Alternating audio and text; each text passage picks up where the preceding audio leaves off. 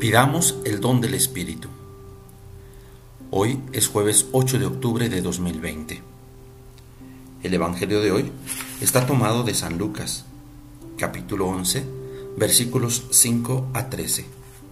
Dice así. En aquel tiempo, Jesús dijo a sus discípulos, Supongan que alguno de ustedes tiene un amigo que viene a medianoche a decirle, Préstame por favor tres panes pues un amigo mío ha venido de viaje y no tengo nada que ofrecerle. Pero él responde desde dentro, no me molestes, no puedo levantarme a dártelos porque la puerta ya está cerrada y mis hijos y yo estamos acostados.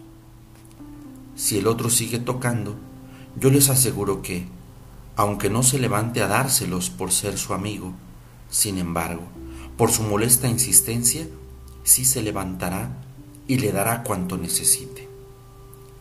Así también les digo a ustedes, pidan y se les dará, busquen y encontrarán, toquen y se les abrirá.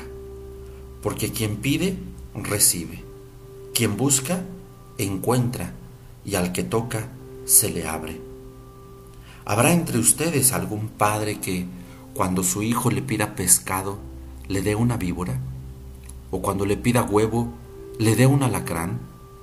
Pues, si ustedes, que son malos, saben dar cosas buenas a sus hijos, cuanto más el Padre Celestial les dará el Espíritu Santo a quienes se lo pidan.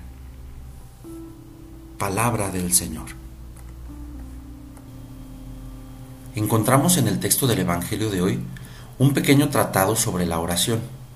En primer lugar, la parábola del amigo inoportuno y finalmente unas consideraciones sobre la confianza en la oración. Todo el texto ofrece una gran unidad y viene a ser como un comentario a la eficacia de la oración. En la parábola del amigo inoportuno tenemos una verdadera catequesis sobre la confianza en la oración. En ella se subraya la importancia de la oración continua y la perseverancia. Era muy frecuente en Palestina que los viajeros llegaran a sus destinos cuando ya había caído la tarde e incluso a medianoche. La hospitalidad era un deber sagrado, sin importar el momento de la llegada. Se ofrecía algo de comer, aunque fuera necesario pedirlo prestado a un vecino. Si un amigo da lo que se le pide ante la insistencia del otro, con más motivo Dios actuará así con los que se dirigen a Él. En la segunda parte del texto vemos cómo la oración siempre alcanza su objetivo. El que pide, recibe. El que busca, encuentra. Y al que llama, se le abre. Dios no necesita de nuestros halagos para darnos lo que necesitamos, porque Él ya sabe lo que nosotros necesitamos antes de que se lo pidamos. En este sentido, Lucas nos dice que la oración constituye una urgente invitación a la confianza y a la insistencia, con la certeza de ser escuchados. Basta precisar que Dios nos escucha, pero no en los tiempos y en los modos que fijamos nosotros.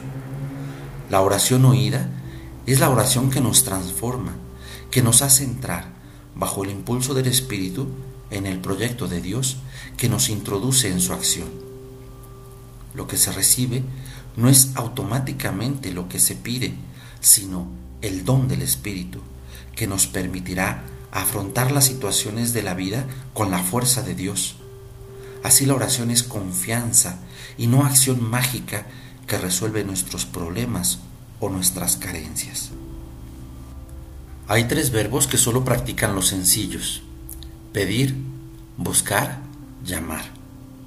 Si a estos verbos se les añade el adverbio insistentemente, tenemos esbozado el programa de un verdadero seguidor de Jesús. Pedir supone reconocer que no tenemos todo lo que necesitamos, tomar conciencia de nuestros límites, aceptar la ayuda de los demás y sobre todo de Dios. No piden quienes han caído en el error de considerarse autosuficientes.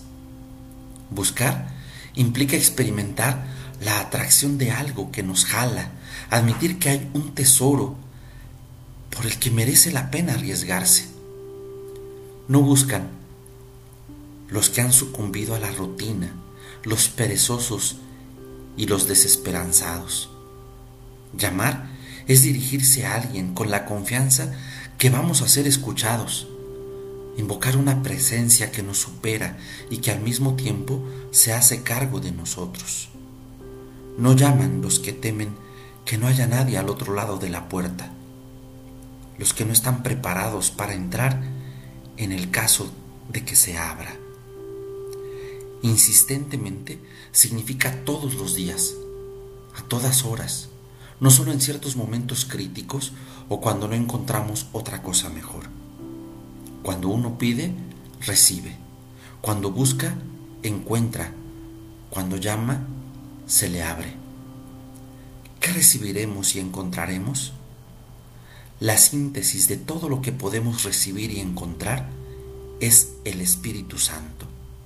Es decir, todo lo que necesitamos para decir, Abba, Padre, con corazón de madre, y para reconocer con nuestros labios y nuestro corazón que Jesús es Señor.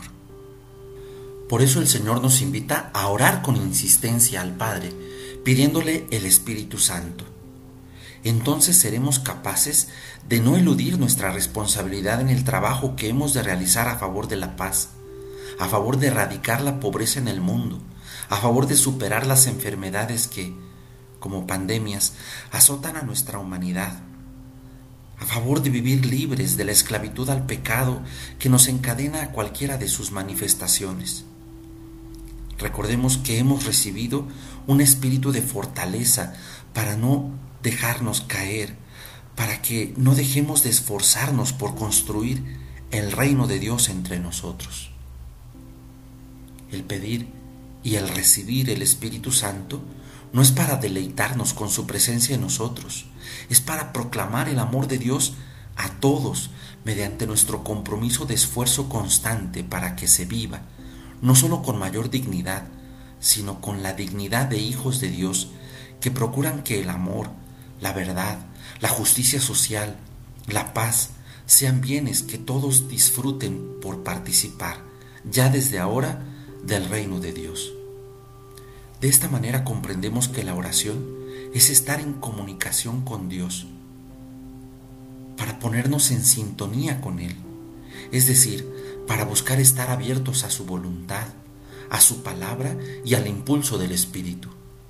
La oración es un ejercicio en el que nos dejamos convencer y moldear en todo nuestro ser por el amor de Dios.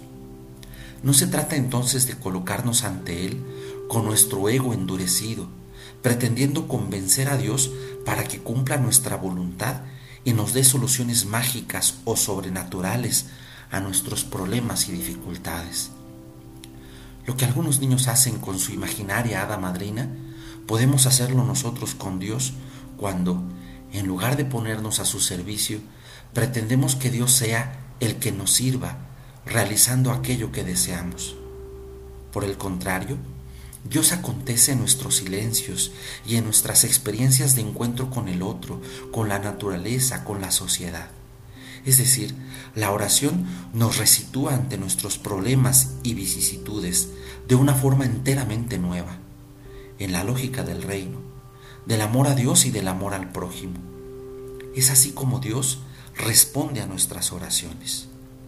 Por ejemplo, si oras por una sociedad más justa, ¿crees que Dios transformará la sociedad? ¿O te dará la oportunidad de incidir para favorecer la equidad, la honestidad, la justicia y la paz? ¿O si oras para que tu familia sea más unida, ¿crees que Dios los llenará de sentimientos amorosos? ¿O les dará la oportunidad de amarse auténticamente entre sí? Así que orar nos hace estar en sintonía con el proyecto de Dios. Orar nos compromete con el hermano. Orar nos lanza a construir una sociedad nueva como el Padre la ha soñado.